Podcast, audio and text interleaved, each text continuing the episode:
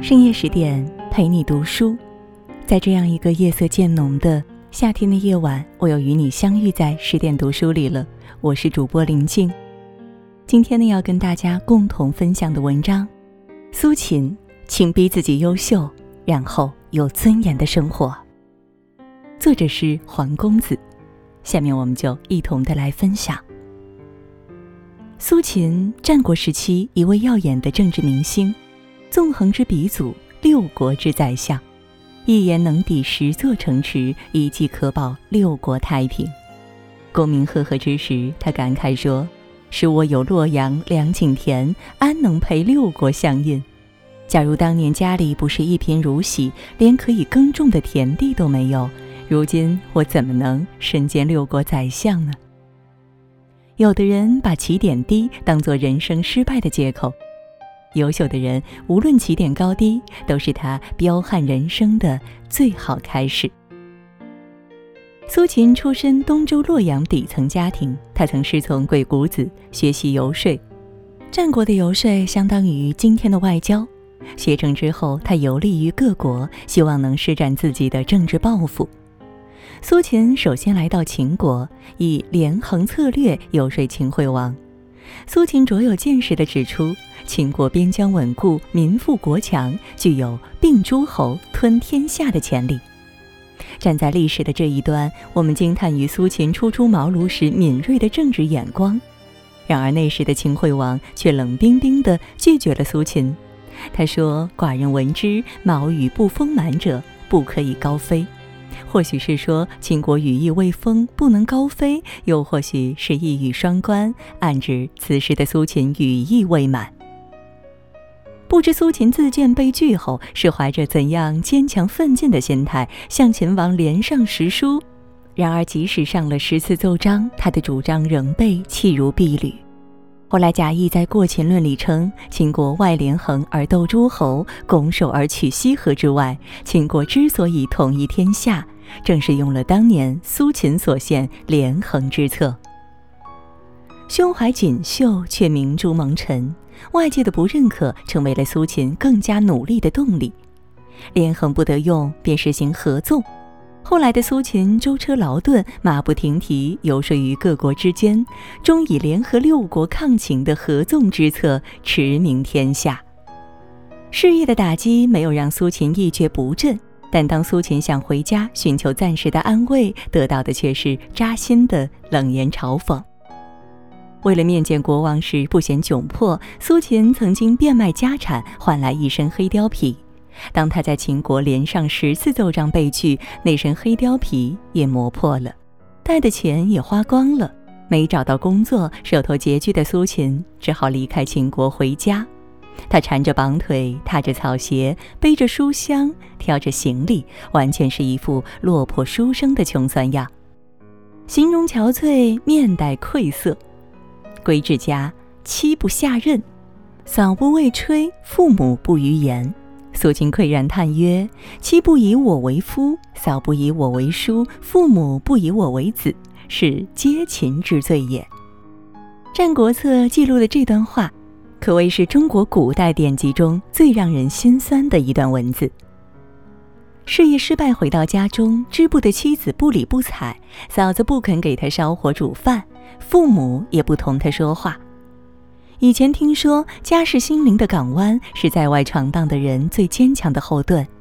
理想漂泊，遭受拒绝，遇到挫折的人，多希望回到家里能得到心灵的庇护。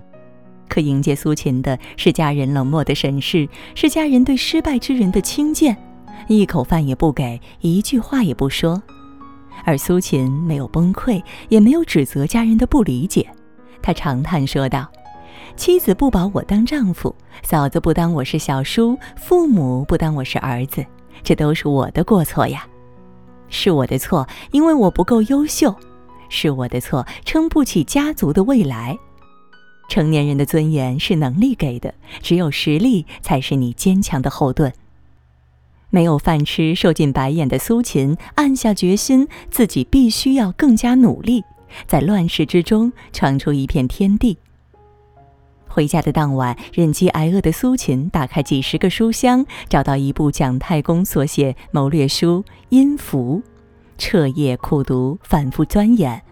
每当读书困倦、睡意来袭的时候，苏秦就取过铁锥，照着自己的大腿刺去，血一直流到脚后跟。《三字经》编写：“头悬梁，锥刺股，彼不教自勤苦。”锥刺股便点出于此。苏秦以惊人的意志，成为了中国古代勤学励志的典范。强大的意志力背后，是对自己发狠的逼迫。苏秦一面看书，一面自言自语地说：“哪有游说列国君主，却不能让他们赐我金玉锦绣以及倾向高位的呢？”事业上的成功成为了苏秦发奋努力的目标，超过他自己的身体，超乎一切的重要。经过整整一年的钻研，苏秦打算重新启程。他说：“这次真的可用所学去游说当今君主了。”敢于直面失败，敢于重新出发。我想，苏秦是真正勇敢的人。再度出发，苏秦来到燕国，这个后来与他命运深深纠缠的国度。苏秦向燕文侯提出：“秦之公燕也，战于千里之外；赵之公燕也，战于百里之内。所以，他要燕王与赵从亲。”燕文侯接纳了苏秦的建议，给了他车马金帛去游说赵国。苏秦为赵肃侯深刻剖析天下局势，指出安民之本在于择交，提出六国合纵抗秦的霸业。赵肃侯敬以国从，恭敬地让整个国家听从苏秦，还为苏秦准备了一百辆装饰豪华的车，一千亿黄金，一百双白璧，一千束锦绣，让苏秦去邀约其他诸侯国参与合作。在韩国，苏秦以谚语“宁为鸡口，无为牛后”游说。韩宣王勃然变色，敬以国从。在魏国，苏秦引用周书，绵绵不绝，慢慢奈何。草木细小时不斩断它，等到它蔓延不绝时怎么办？苏秦向魏襄王说明了秦国强大对魏国的威胁，魏襄王同样敬以国从。苏秦又来到齐国，以无臣弑秦之名而有强国之实，提点齐国的强国之风。齐宣王敬以国从。最后是楚国，楚国已是强国，苏秦以合纵则楚国称王，连横则秦国称帝，打动楚威王。楚威王谨奉社稷以从。自此，六国合纵联盟结成，苏秦担任盟长，身挂六国相印，使秦兵不敢窥函谷关十五年。这份功绩背后，耗费了苏秦多少心血精力？黑貂皮破旧不堪，铁锥上血迹未干。而当苏秦北上，经过洛阳，飞马轻裘，荣归故里，苏秦的兄弟、妻子、嫂子皆十里以外跪地相迎。不敢仰视他。苏秦问嫂嫂：“何前居而后恭也？为何你从前对我倨傲，现在却这么恭敬呢？”《史记》中说，苏秦是笑着问这句话。我想这笑并不轻松，这笑是无奈而痛心。嫂子匍匐在地说：“见继子位高金多也，因为看到小叔子您现在地位高，财富多。”苏秦喟叹道：“此一人之身，富贵则亲戚畏惧之，贫贱则轻易之。同样的一个人，富贵了亲戚惧怕他，贫贱时亲戚都轻视他。值得尊敬的是，苏秦没有过去你对我爱答不理，现在我要你高攀不起的心态。他乃是散千金以赐宗族朋友，这是苏秦最辉煌的一刻。”平民出身却能跃居为六国之相，让虎视眈眈的秦国十五年不敢出兵函谷关，这等成就，纵观战国，无人能敌。司马迁评价：夫苏秦起于闾阎，连六国从亲，此其志有过人者。但苏秦并不单单是智有过人。苏秦在齐国遇刺受伤，没有抓到刺客。